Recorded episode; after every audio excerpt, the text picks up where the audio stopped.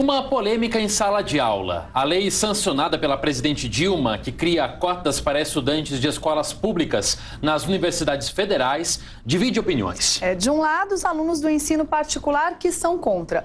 Justamente porque diminui a quantidade de vagas, aumentando a relação candidato-vagas. Você tem que estudar mais para isso, colocar mais de você.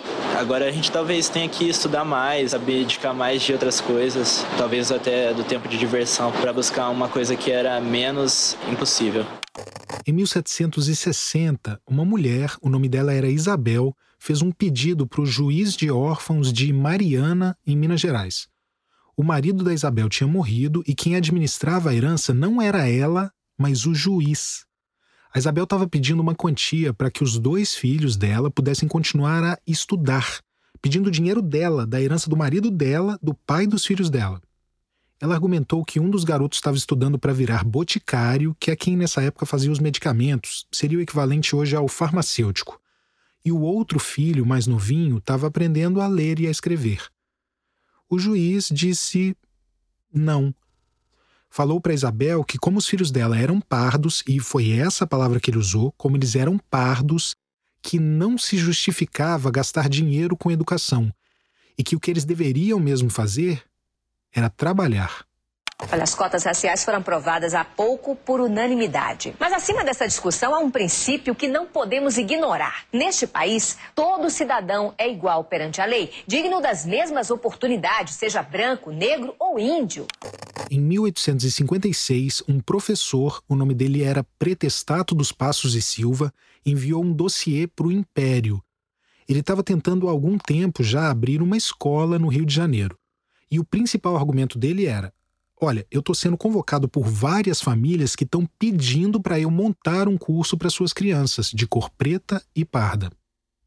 O pretestato dizia lá que em outras escolas, os pais dos alunos da cor branca não querem que seus filhos ombreiem com os de cor preta, e os professores repugnam admitir os meninos pretos, e alguns destes que admitem na aula não são bem acolhidos.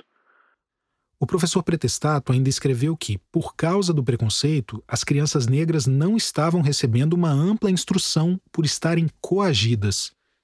E que na escola dele esses casos de discriminação não aconteceriam, por ser ele, o Pretestato, um homem negro. Não aceito, rejeito peremptoriamente cotas na universidade. Cotas em qualquer lugar. Por que cotas? Por quê? Qual a razão da cota? Em 1967, a revista Realidade, que não existe mais, resolveu fazer um experimento. Colocou dois repórteres para passarem pelas mesmas situações em Salvador, na Bahia. Um era negro, um era branco. Um desses testes era, por exemplo, tentar matricular uma criança numa escola infantil. Não levando a criança junto, claro, mas o repórter, se passando por um pai, chegava, pedia para conhecer a estrutura e perguntava se tinha vaga. E foi lá o primeiro repórter.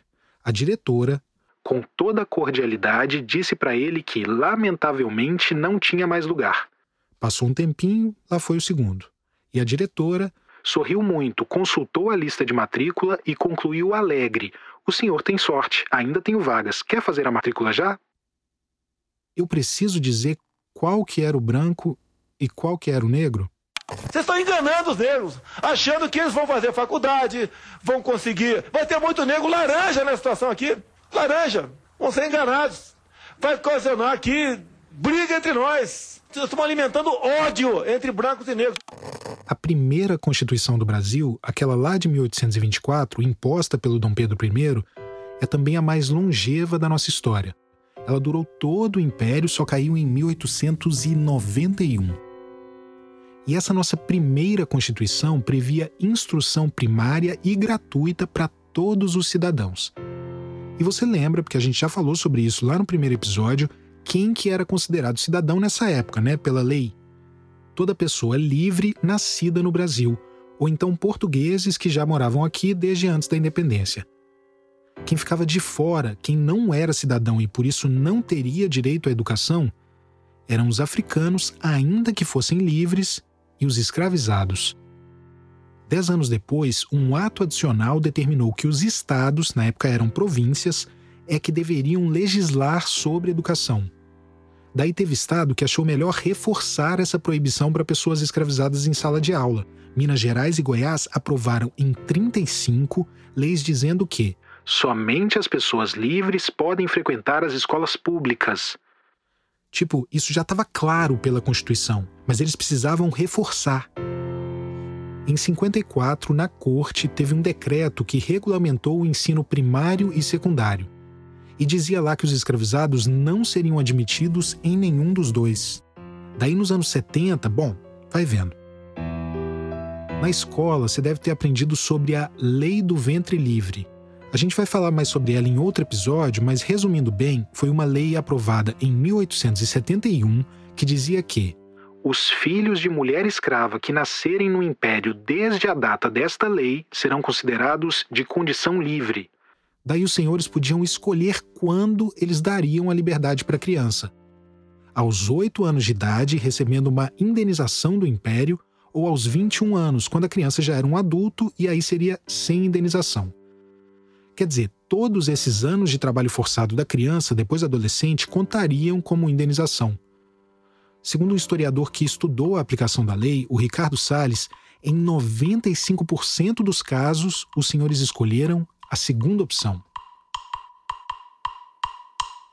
Bom, mas o que isso tem a ver com educação? É que se o senhor escolhesse a segunda opção, ele também era obrigado a educar aqueles jovens. Daí teve estado como Minas Gerais e Minas Gerais, mas também Bahia, Santa Catarina, Goiás, Paraíba e São Paulo, que fizeram novas leis reforçando que escravizados não poderiam frequentar a sala de aula para que nem mesmo esses jovens que dali a alguns anos ficariam livres pudessem estudar. Olha o nível de crueldade disso. E assim, mesmo para quem era livre e por isso tinha direito de estudar, mesmo para quem era na teoria um cidadão brasileiro, o que era o acesso à educação numa sociedade alicerçada na escravidão? numa sociedade em que um professor negro precisava criar uma escola na casa dele porque as crianças negras da vizinhança não eram aceitas em outras escolas pelos pais das crianças brancas. Uma sociedade em que um juiz dizia para uma viúva que ela não poderia usar o dinheiro dela para educar os filhos dela, porque, como pardos, eles deveriam mesmo era trabalhar. E mesmo depois da abolição e mais recentemente, uma aluna de uma escola particular na Zona Sul foi vítima de ataques racistas feitos por colegas da escola, num grupo de conversa por aplicativo. A família registrou o caso na polícia.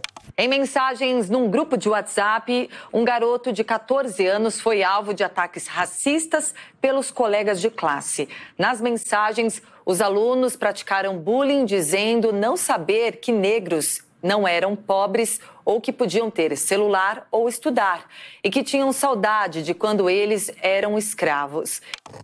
E esses foram só alguns exemplos, mas eu literalmente poderia citar dezenas, centenas. Mas olha, se teve uma coisa que o povo preto nunca fez neste país, foi ficar parado.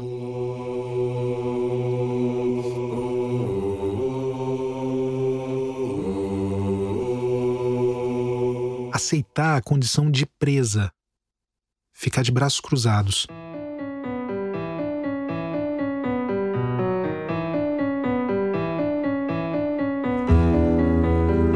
Mesmo com todos esses impedimentos e mesmo na época da escravidão, houve pessoas e houve muitas pessoas que conseguiram estudar. Que aprenderam a ler para ensinar seus camaradas.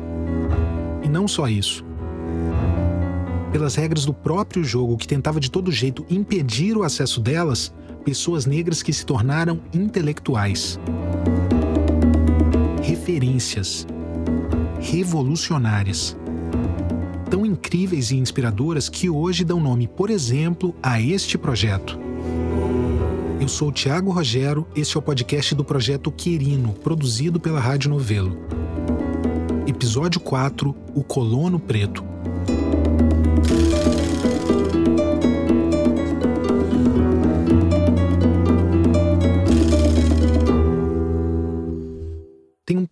É considerado um dos mais turbulentos da história do Brasil. Você lembra que em 1831 o Dom Pedro I renunciou e deixou no comando o filho dele, o Dom Pedro II, que tinha só cinco anos? Como não dava para deixar uma criança no poder, ficou acertado que até o menino atingir a maioridade, o Brasil seria governado por um regente. Daí os políticos se revezaram nesse posto. No segundo episódio, a gente falou um pouco sobre como os ânimos estavam inflamados nessa época. Porque pensa só, não tinham nem 10 anos que o Brasil tinha se separado de Portugal. Daí já rolava um medo de recolonização, o imperador renuncia, entra um monte de político no lugar, e isso num país gigantesco, com regiões que não tinham nada a ver uma com a outra.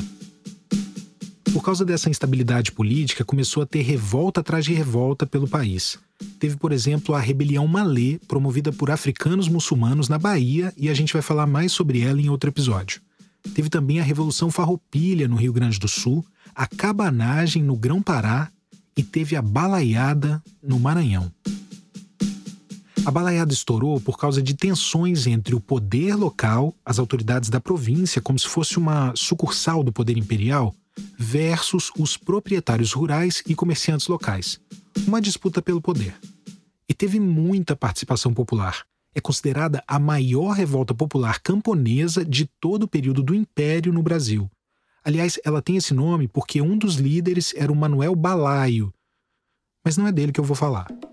Primeiro é que eu acho que é interessante é o nome completo do Cosmo. Cosmo Bento das Chagas. Esta é a Maria Natividade Silva Rodrigues, professora, historiadora e socióloga. Ela está falando sobre outro líder da balaiada, um que entrou para a história como Negro Cosme. Como é que ele se colocava? Qual era o olhar do Cosme dentro dessa sociedade escravista? Ele sempre teve consciência da sua negritude, ele sabia ler e escrever, foi um líder da resistência e é um símbolo para nós, para todo o povo negro e inclusive nós aqui do Maranhão, onde aconteceu todo esse emaranhado da balaiada. Quando estourou a balaiada, a fuga de escravizados aumentou e essas pessoas foram formando quilombos e acabaram participando da resistência também.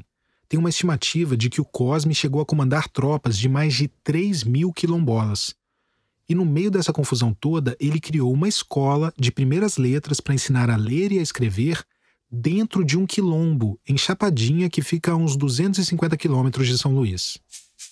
Quando a gente pensa sobre essa questão da escola, era uma necessidade, como ele sabia ler e escrever, não era possível ter autonomia, não era possível ter justiça e liberdade sem uma escolaridade. Então, essa escola quebrou um paradigma também do momento, que não era acessível escola. Ele ousou, ele foi extremamente ousado nessa construção ligada ao outro. Isso é a visão também do outro, né? Enxergou as crianças crianças que seriam os futuros militantes, num termo mais de agora, mas que seria esse pessoal que iria construir essa sociedade justa, liberta, como era o grande sonho de Cosmo.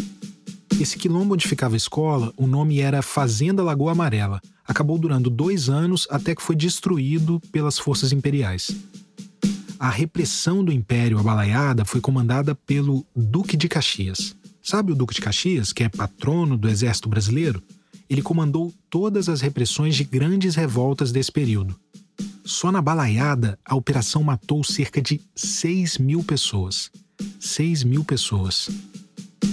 É por isso que tem muita gente que chama ele de genocida, mas tem quem chame de pacificador também.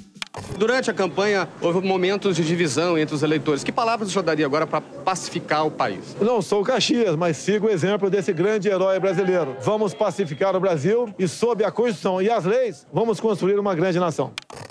Curioso que quem começou o governo se autodenominando pacificador chegue ao fim do mandato sendo chamado de genocida também. Enfim, mas voltando para o que interessa, os registros que ainda existem sobre a escola criada pelo Negro Cosme são dos relatórios dessa repressão, Vários líderes brancos da balaiada foram presos e depois anistiados, mas o Cosme foi enforcado em praça pública. O Clóvis Moura, grande intelectual que a gente citou no episódio passado, escreveu que o Duque de Caxias só se referia ao Cosme como o infame Cosme. Era medo. Não só do Cosme em si, mas do que a figura dele representava e representa.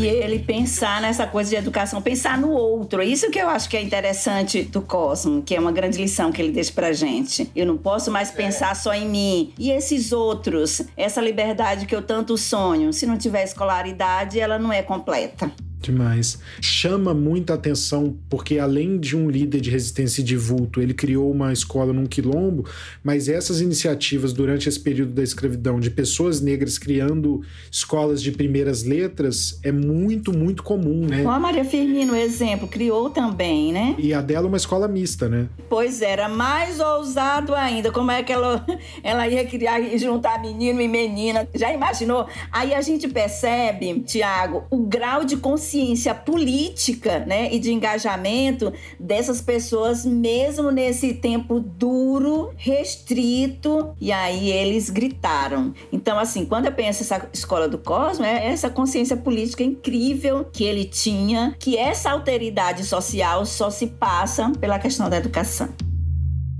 Maria Firmina dos Reis a maranhense Firmina foi a primeira mulher a publicar um romance abolicionista na América Latina e a primeira autora negra a publicar um livro em todos os países de língua portuguesa. Isso em 1860. Maria Firmina dos Reis é, antes de tudo, uma precursora. Maria Firmina dos Reis é, antes de tudo, uma pioneira enquanto mulher e enquanto mulher negra.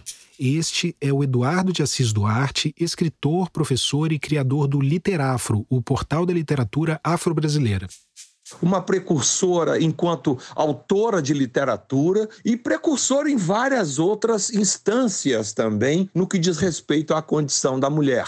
Podemos dizer que foi uma feminista avant la lettre, uma feminista antes do feminismo realmente desabrochar no século XX. A Firmina nasceu livre. A mãe dela, Leonor, era uma ex-escravizada e mãe solo. Aqui nós já estamos na Praça do Panteão, chegando à Praça do Panteão. Praça do Panteão, em São Luís, capital do Maranhão. Esse que estava me mostrando tudo por lá é o Agenor Gomes. Ele é autor da biografia Maria Firmina dos Reis e o cotidiano da escravidão no Brasil. Aqui na biblioteca, o Nascimento Moraes Filho pesquisou. Ele encontrou Maria Firmina. Acredito que o primeiro encontro dele com Maria Firmina foi aqui, né, Agenor? E esta é a Dilecia Adler, professora, escritora e pesquisadora, e uma das responsáveis por ter feito a história da Firmina chegar aos dias de hoje. Foi nessa biblioteca que Nascimento Moraes Filho fez muitas das suas pesquisas. Ele encontrou o trabalho de Maria Firmina. Foi no porão da biblioteca de Dali, a gente foi até outro ponto do centro de São Luís. Olha o Palácio dos Leões, aqui é o muro do palácio. Nossa. O jardim fica atrás, é lindíssimo. Olha só a construção, a arquitetura do palácio. Aqui era é o Palácio do Governo, já na época de Maria Firmina, já existia esse palácio. Quando ela é aprovada no concurso público para a cadeira de primeira letra do sexo feminino em Guimarães, e depois então ela é convocada para vir receber sua, o ato de nomeação aqui no Palácio do Governo. Guimarães é o nome dessa cidade do interior do Maranhão onde a Firmina morou. Em 1847, olha lá, essa filha de escrava negra, ela faz um concurso naquela situação, olha lá, em plena escravidão, ela consegue ser aprovada no concurso público com todas aquelas barreiras da sua etnia, de ser mulher, tudo isso em 1847 e é absolutamente revolucionário, porque havia escolas para professores de ensino básico, mas essas escolas eram todas destinadas aos rapazes. A maioria dos professores primários, vamos chamar assim, eram homens. Depois que ela passou no concurso, ela voltou para Guimarães, que fica mais ou menos uns 200 quilômetros de São Luís. Mas na verdade é um pouco mais longe porque você precisa pegar um ferry boat para atravessar a Baía de São Marcos, daí mais umas três horas de carro. E foi isso que eu fiz. A casa era, eram essas duas. Era daqui até lá naquele outro. Ah, era bem, bem no centro, bem na praça, né? É. E aqui foi a placa que foi colocada naquele período. Esta casa foi escola e residência de Maria Firmina dos Reis, este é o Antônio Marcos, cientista social que me recebeu lá em Guimarães, onde a Firmina morou e deu aula por quase toda a vida dela. Aqui tinham várias fazendas. Tinha um barracão que era feito para armazenar produtos. Ela teria pedido aquele barracão, já aposentada, para lecionar, abrido para meninos, meninas, pessoas de diversas origens sociais. Dizem que ela também foi pioneira no transporte escolar, que ela alugava carro de boi, chamava o pessoal de carro de boi, para levar os alunos para assistir aula. Outra coisa importante sobre a escola mista é que não era só uma questão de juntar menino e menina na mesma sala, o que já foi muito disruptivo para a época. A criação de uma sala de aula mista, naquela época, implicava uma coisa que é absolutamente nova, que é fornecer a meninas e meninos o mesmo conteúdo. De novo, o professor Eduardo de Assis Duarte. Isso era absolutamente revolucionário para a época, já que o currículo da educação feminina mal passava das primeiras letras e das primeiras operações aritméticas e incluía bordado, música e tudo mais que fosse necessário a uma futura mãe de família daquela época.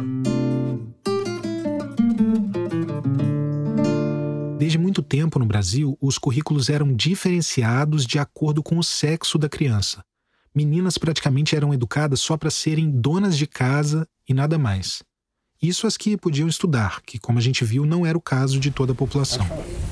Então, eu sou a professora Cláudia Cristina Rodrigues da Silva, eu sou professora de língua portuguesa é do Centro de Ensino Nossa Senhora da Assunção. Em Guimarães. Em Guimarães. Não faz muito tempo, né, que a gente desenvolve um trabalho assim voltado para falar da professora Maria Firmina. O que nós tínhamos é, de material sobre Maria Firmina era muito pouco, até porque os nossos livros nem falam quase de mulheres, né? É verdade. Os escritores são todos homens, né? É, todos homens e brancos. E brancos. A gente não vê a mulher. Eu estudei literatura, me formei aqui, nunca estudei numa mulher. E para os alunos daqui de Guimarães saber que teve essa intelectual que morou aqui, que escreveu um romance abolicionista totalmente à frente do seu tempo, que diferença que faz para eles? Como que você sente isso?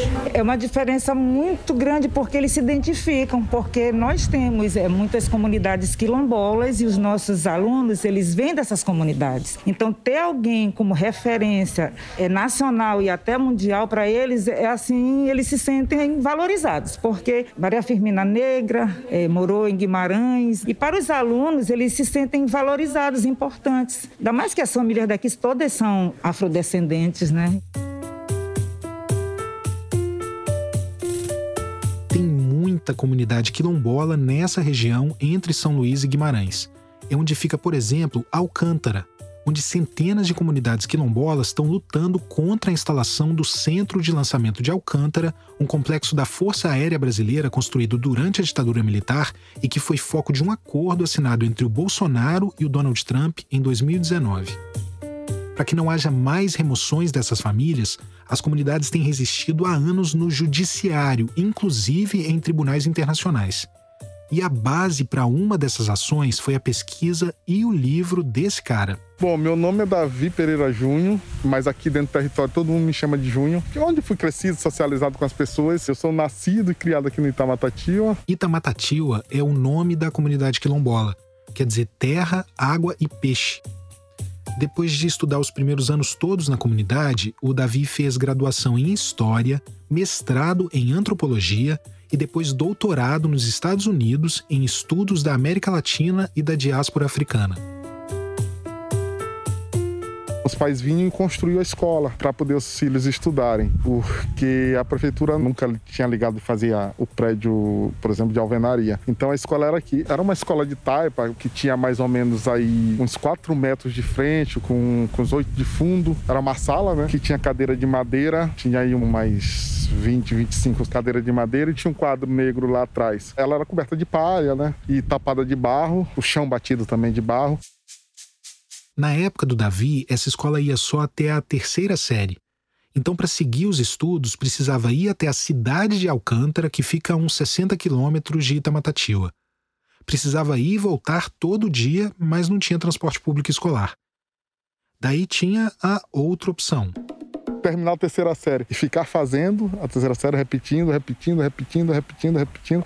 No meu caso, eu repeti três vezes. A maioria das pessoas acabavam desistindo, porque a escola perde a graça. É como se vocês acordassem de manhã e repetisse todo teu dia um déjà vu que você faz isso todo ano. E eu acho que muito da minha não desistir do processo de educação também teve pelo fato da minha mãe ser professora, né? Então isso me abriu a possibilidade de continuar na escola e também dela não deixar que eu me evadisse da escola. A mãe do Davi era a professora dessa escola da comunidade. Qual era o nome dela? Maria Tereza de Jesus Pereira. Ela nasceu aqui? Ela nasceu aqui. Essas formas de organização era bem interessante, né? Porque aí você se organiza em torno da escola também, né? Porque a escola também é um movimento de mobilização da comunidade no sentido das pessoas terem a consciência. Pessoas que nunca foram à escola, por exemplo, que nunca tiveram a oportunidade de ir à escola, mas tinham consciência da necessidade dos filhos poderem estudar. Isso fazia com que, por exemplo, o processo de construção de escola fosse um processo que as pessoas se engajavam.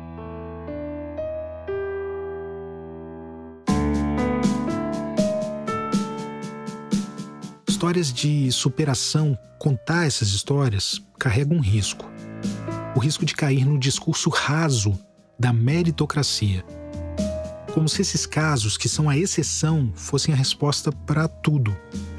Como se todos os anos de impedimento de acesso ao ensino antes da abolição e todos os anos de ensino precarizado e preconceituoso depois da abolição, como se tudo isso pudesse ser resolvido se as pessoas tivessem força de vontade se fossem mais como Cosme, como a Firmina, como a mãe do Davi. O que eu vou dizer agora é uma obviedade, mas a gente precisa lembrar. Educação é um dever do Estado para todos os seus cidadãos. E para quem ainda cai na balela da meritocracia, você lembra, porque a gente falou sobre isso no segundo episódio, quem que realmente trabalhou e se esforçou para produzir todas as riquezas do Brasil para possibilitar que filhos de brancos pudessem fazer faculdade até fora do país, para gerar as heranças que hoje pagam a educação dos descendentes desses senhores. Força de vontade, esforço, luta, mérito, nada disso nunca faltou para as pessoas negras no Brasil. Se não fosse por tudo isso, nós hoje nem estaríamos aqui porque o que o Estado brasileiro queria, depois que foi obrigado a acabar com a escravidão e que não via mais valor nenhum na parcela negra da sua população, o que o Estado brasileiro queria, como ainda quer, é eliminar essa parcela da população. Mas a gente está aqui, mais da metade da população, maioria. E o próprio Quirino, este projeto, é um resultado direto dessas pessoas que nunca desistiram de lutar está na hora de você entender por que, que o projeto tem este nome.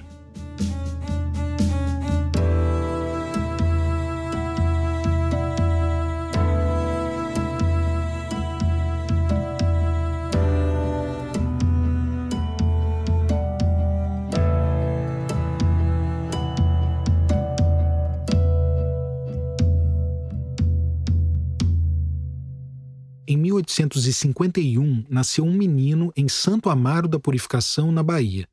Ele ficou órfão aos quatro anos de idade. Os pais morreram de uma epidemia de cólera que atingiu o sertão baiano.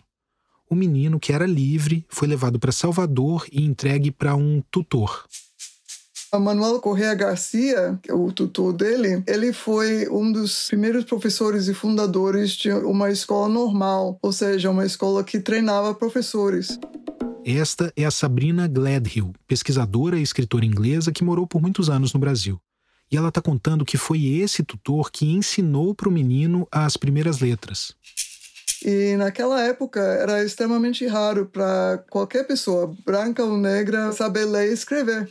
Em 1864 teve início a Guerra do Paraguai, Resumindo muito, o Paraguai era governado por um ditador, o Brasil interveio numa disputa pelo poder que estava rolando lá no Uruguai, uma parte da Argentina acabou sendo invadida pelo Paraguai no meio dessa confusão toda. Daí os três países, Brasil, Uruguai e Argentina, se juntaram contra o Paraguai. E o nosso menino, agora um adolescente, acabou recrutado para essa guerra foi enviado primeiro para Pernambuco, depois acabou no batalhão no Rio de Janeiro. Mas quando descobriram que ele sabia ler e escrever, ele ficou lá, não mandaram para frente, onde muita gente morreu ou voltou sem um braço, sem uma perna. O rapaz conseguiu liberação do exército e voltou para Bahia. Quando ele voltou para Bahia, ele passou a trabalhar como pintor decorador para poder puxar os estudos quando ele estudava à noite. Ele acabou sendo aluno fundador da Escola de Belas Artes. Foi aluno fundador do Liceu de Artes e Ofícios e o nome dele está lá na relação dos alunos fundadores da escola. Por toda a vida adulta, ele foi professor, principalmente de desenho geométrico. Foi sindicalista também e fundou dois jornais, foi carnavalesco, um dos diretores de um grupo afro chamado Pandegus da África. Você vê que é difícil resumir a vida dele. E num determinado momento, ele começou a escrever. Ele escreveu uh, dois textos sobre desenho geométrico que foram usados nas escolas. Escreveu um livro de folclore, A Bahia de Outrora, que acho que o livro dele que é mais conhecido fora do Brasil. Começou a escrever sobre a história da arte. Escreveu dois livros, A Arte na Bahia e, e os Artistas Baianos. Ele escreveu muita coisa. O nome dele é Manuel Raimundo Querino. Um intelectual negro que também foi militante, foi jornalista, foi abolicionista, foi líder operário, foi político, foi vereador, foi funcionário público.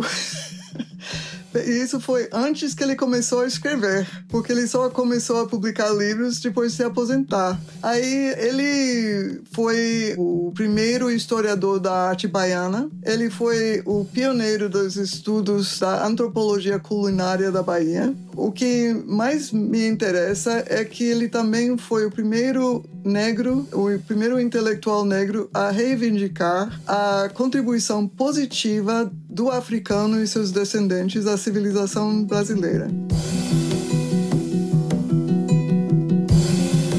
Porque ele exigiu respeito pelo africano e o afrodescendente, que eu sinto que o que ele sentia falta na própria vida também, porque quando ele não era tratado com preconceito, era tratado com paternalismo, que é o lado inverso da moeda, né? Nenhum dos dois lados é bom.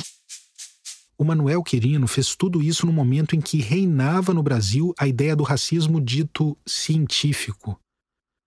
Eu uso o dito científico porque não tinha comprovação científica nenhuma. Era um monte de racista entendido pela sociedade da época como cientista por causa dos diplomas que tinham, espalhando um monte de teoria furada sem conseguir provar. Mas fazia isso de forma rebuscada, abusando do academiquez, enfim era balela fantasiada de ciência. Os cientistas achavam que o negro e o mestiço estavam fadados a sumir, porque eles pensavam, indo completamente contra todas as regras da botânica e da biologia, que mistura enfraquecesse e que o negro e o africano não conseguiria resistir frente a, entre aspas, superioridade da civilização branca. Agora, eles estavam se baseando em quê? Um sistema de escravatura onde, em vez de criar novos negros engravidando as mulheres escravizadas, eles importavam, porque era mais econômico para eles. Eles matavam os escravos de maus tratos, de tanto trabalho, das péssimas uh, condições de trabalho. Então, a conclusão dos racialistas foi porque era por causa de fraqueza, de não suportar a suposta superioridade da civilização branca. Mas, como podemos ver, a situação foi bem contrária. O negro resistiu e está presente até hoje. E foi aí que Manuel Quirino entrou, porque quando ele começou a trabalhar, fazer suas pesquisas, ele quis usar seu próprio exemplo para mostrar que essa ideia, esse estereótipo do negro como boçal ou burro, era justamente por falta de oportunidade de estudar. Jogando o jogo dos brancos, o Quirino foi derrubando os argumentos.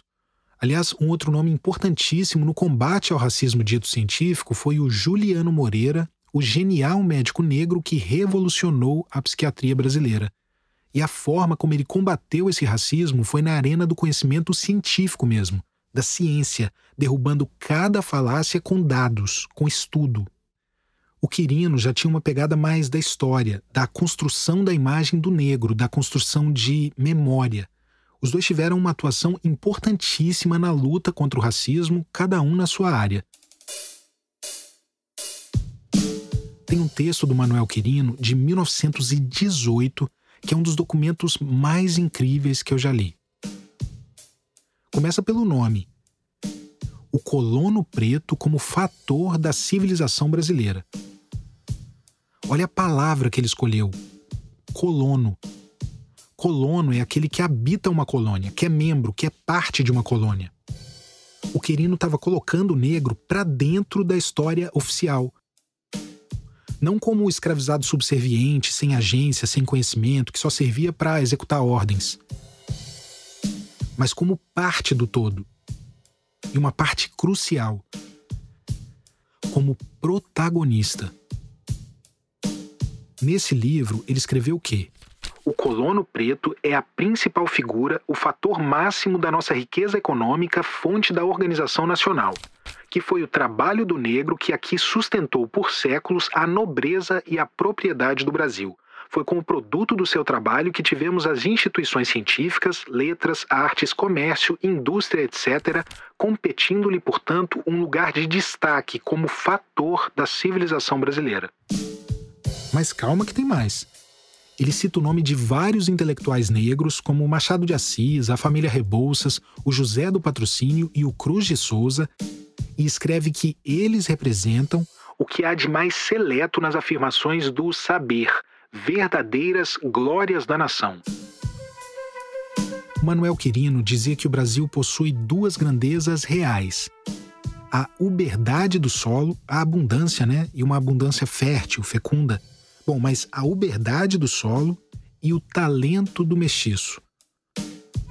E o Quirino também foi bem direto ao tratar dos senhores brancos, dizendo que eram dotados de cobiça, de parasitismo.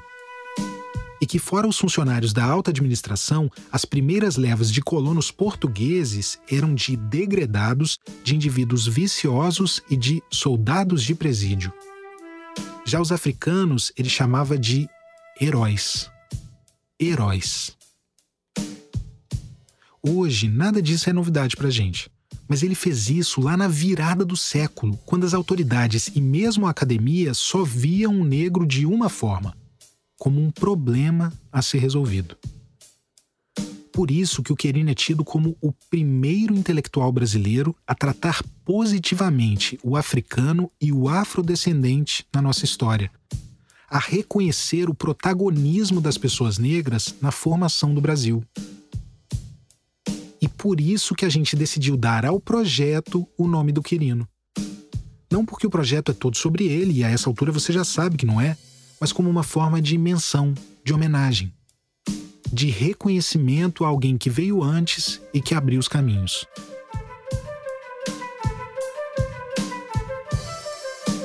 Um homem negro, nascido 37 anos antes da abolição, que possibilitou toda essa revolução. Tudo isso porque a uma criança negra foi dada a chance de estudar.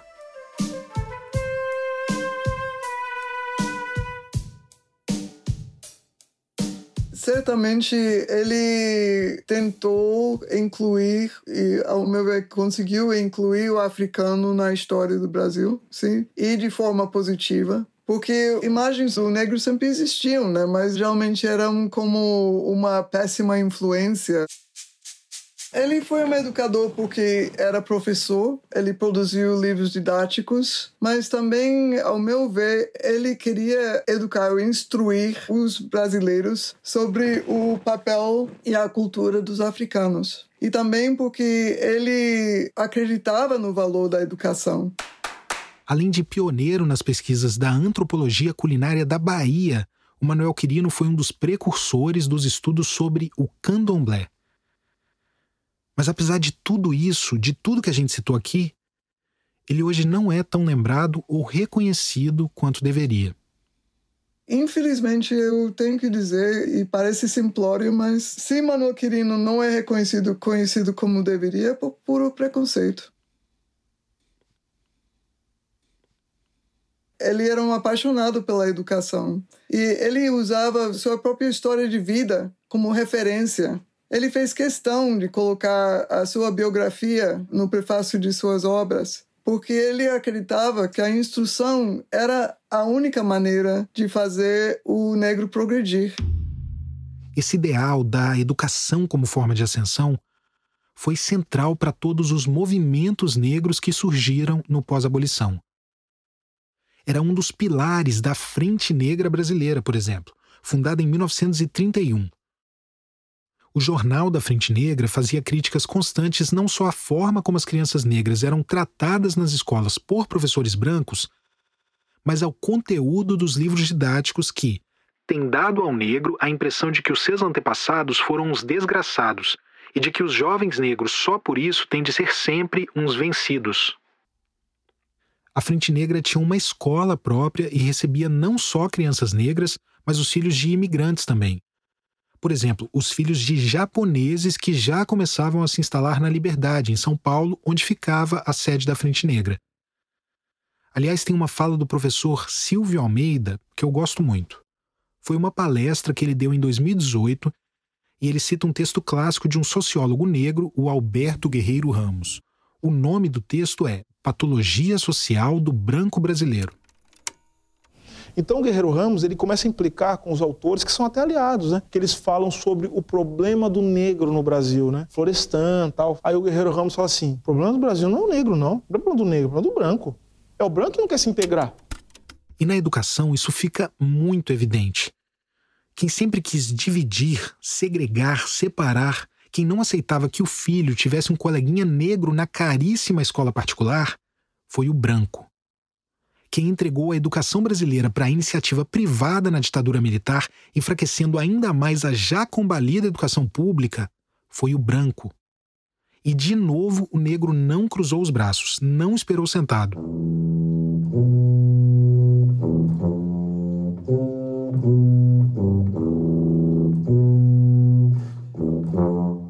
Em 1995, quando o assassinato do Zumbi dos Palmares completou 300 anos, os movimentos negros reuniram 30 mil pessoas em Brasília, num 20 de novembro, na marcha contra o racismo, pela cidadania e a vida.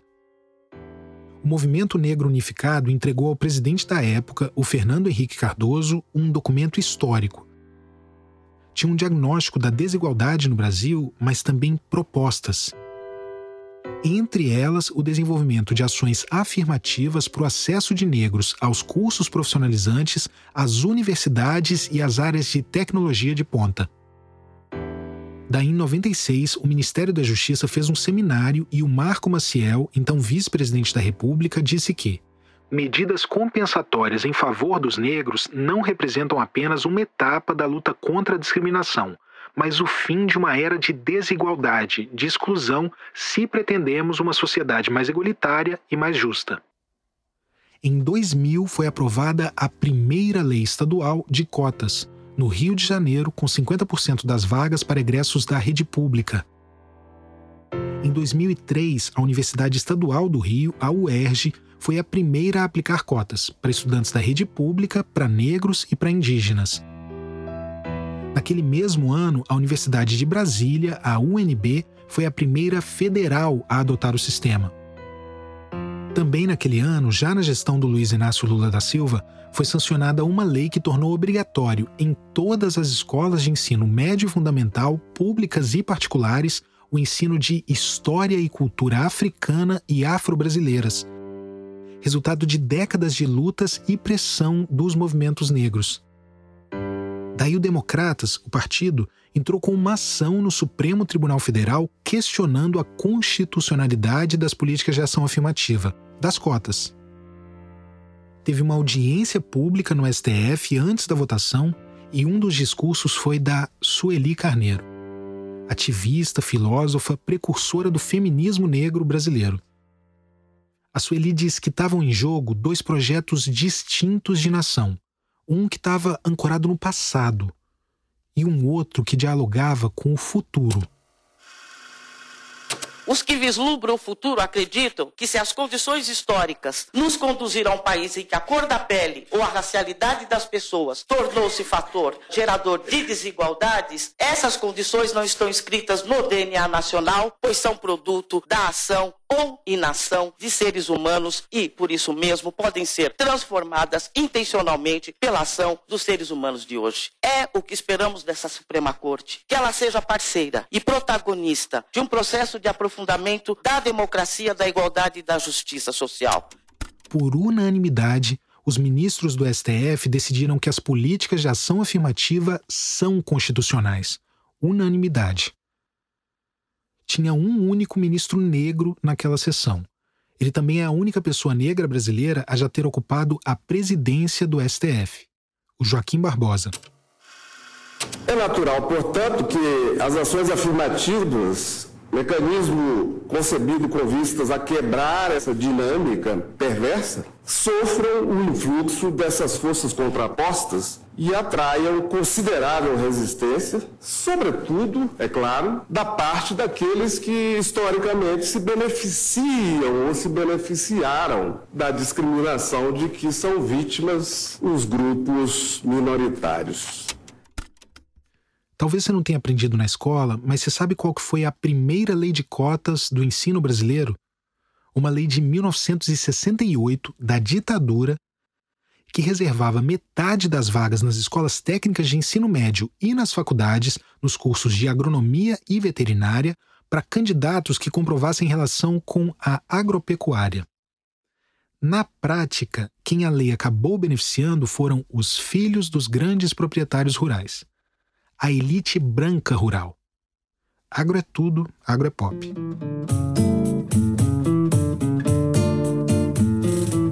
Em 85, com o início da redemocratização, essa lei foi revogada. Bom, mas voltando a 2012. Depois que o STF confirmou a constitucionalidade das políticas de ação afirmativa no ensino, a então presidente Dilma sancionou a chamada Lei de Cotas, e é a lei que está em vigor desde então. E um monte de gente fala um monte de bobagem sobre essa lei. Fala, por exemplo, que não concorda com ela porque as cotas deveriam ser sociais, mas não raciais. Só que as cotas já são sociais. O primeiro corte é o seguinte: metade das vagas devem ser para estudantes das escolas públicas. Daí, dentro dessa fatia, dentro dessa fatia, é que são reservadas as vagas para negros, indígenas e pessoas com deficiência, proporcionalmente de acordo com a porcentagem desses grupos em cada um dos estados. Mas é só uma parte desses 50%. Ou seja, uma pessoa branca, pobre, que estudou em colégio público está contemplada. Ela tem a outra parte desses 50% que foram reservados para egressos da rede pública. Só que a turma contrária vai ficar espalhando mentira sempre porque, bom, é isso que eles fazem. Eles vão ficar usando isso e o ódio para criticar não só as cotas, mas o FIES, o ProUni, enfim. Qualquer coisa que tente tornar o acesso a oportunidades menos desigual.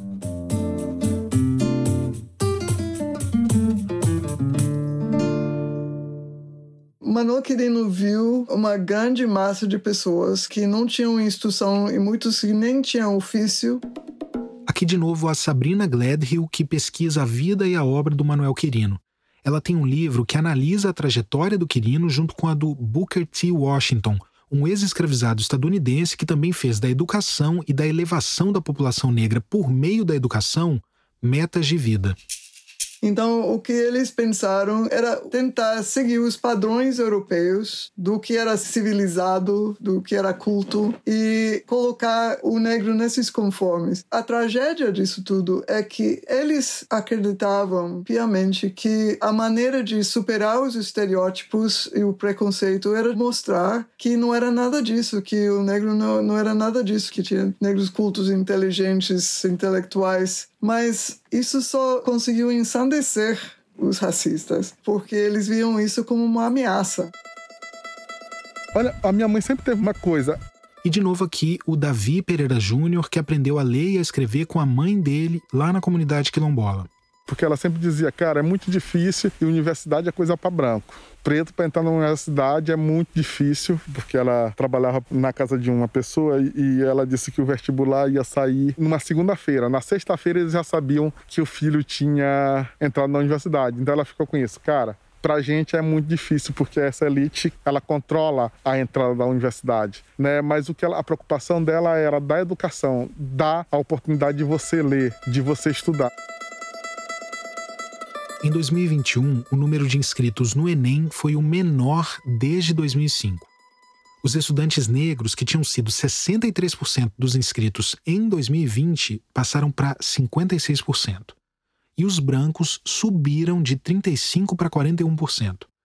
Isso por causa de uma regra que o governo Bolsonaro criou, de que os candidatos que faltaram à edição de 2020, aquela que foi no meio da pandemia, essas pessoas que faltaram não teriam direito à gratuidade da inscrição. Por causa disso, houve uma queda de 77% no número de inscritos com renda familiar de até três salários mínimos. Já entre os que pagam a inscrição, teve um aumento de 39%. A olhos vistos, a gestão Bolsonaro foi cumprindo a promessa de barrar o filho do porteiro, da empregada doméstica, e de devolver os descendentes dos senhores ao seu lugar de absoluto e irrestrito privilégio.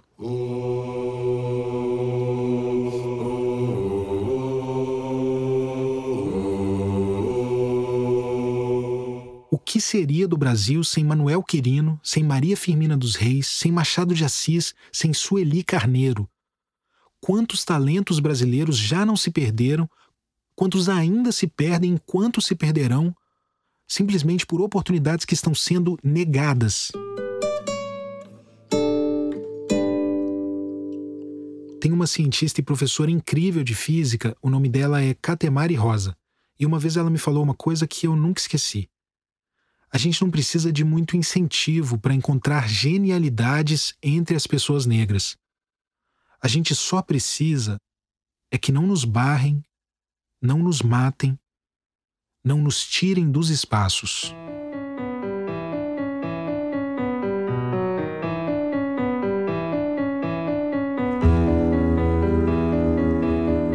Projeto Quirino é apoiado pelo Instituto Ibirapitanga. O podcast é produzido pela Rádio Novelo. O nosso site, projetoquirino.com.br, reúne todas as informações sobre o projeto e conteúdo adicional. O site foi desenvolvido pela AIE. E eu te convido a conferir também todo o material do Projeto Quirino que está sendo publicado pela revista Piauí, nas bancas e no site da revista. Este episódio teve pesquisa de Gilberto Porcidônio, Rafael Domingos Oliveira e Angélica Paulo, que também fez a produção. A edição é do Luca Mendes, a sonorização da Júlia Matos e a finalização da Pipoca Sound. A checagem é do Gilberto Porcidônio e a música original do Vitor Rodrigues Dias. Estratégia de promoção, distribuição e conteúdo digital Bia Ribeiro. A identidade visual é do Draco Imagem. Os transcritores das entrevistas foram o Guilherme Póvoas e o Rodolfo Viana. A locução foi gravada no estúdio da Pipoca Sound com trabalhos técnicos de Luiz Rodrigues consultoria em roteiro de Mariana Jaspe, Paula Scarpim e Flora Thomson Devô, com revisão de Natália Silva. Consultoria em História, Inaê Lopes dos Santos. Produção executiva, Guilherme Alpendre. A execução financeira do projeto é do SPIS, Instituto Sincronicidade para a Interação Social. Idealização, reportagem, roteiro, apresentação e coordenação, Tiago Rogero. Este episódio usou áudios de TV Globo, SBT, Record, Globo News, Band News TV e dos canais do STF e do Centro de Formação da Vila no YouTube. Agradecimentos a Dilercia Adler, ao Agenor Gomes, a Anita Machado e ao Instituto da Cor ao Caso. Até o próximo.